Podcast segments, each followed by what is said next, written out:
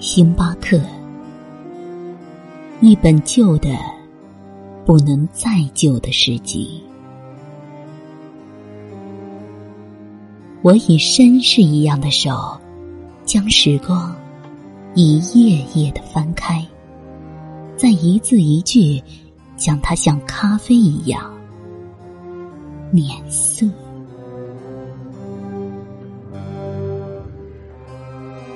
那是从窗前纸杯子里飘出来的苦涩的香味，如同是轻盈舒缓的曲子，一滴一滴沁入了我的心扉。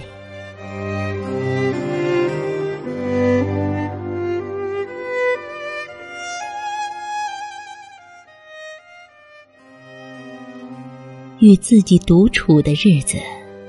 少了许多卑微，在没有去过的地方，灯光落在肩上，那只是岁月对你回馈与赞美。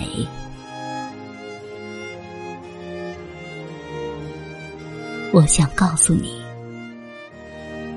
对面那个座位空着，不知道下一个来的人。会是谁？想想窗外，我漫不经心的把手伸向了那杯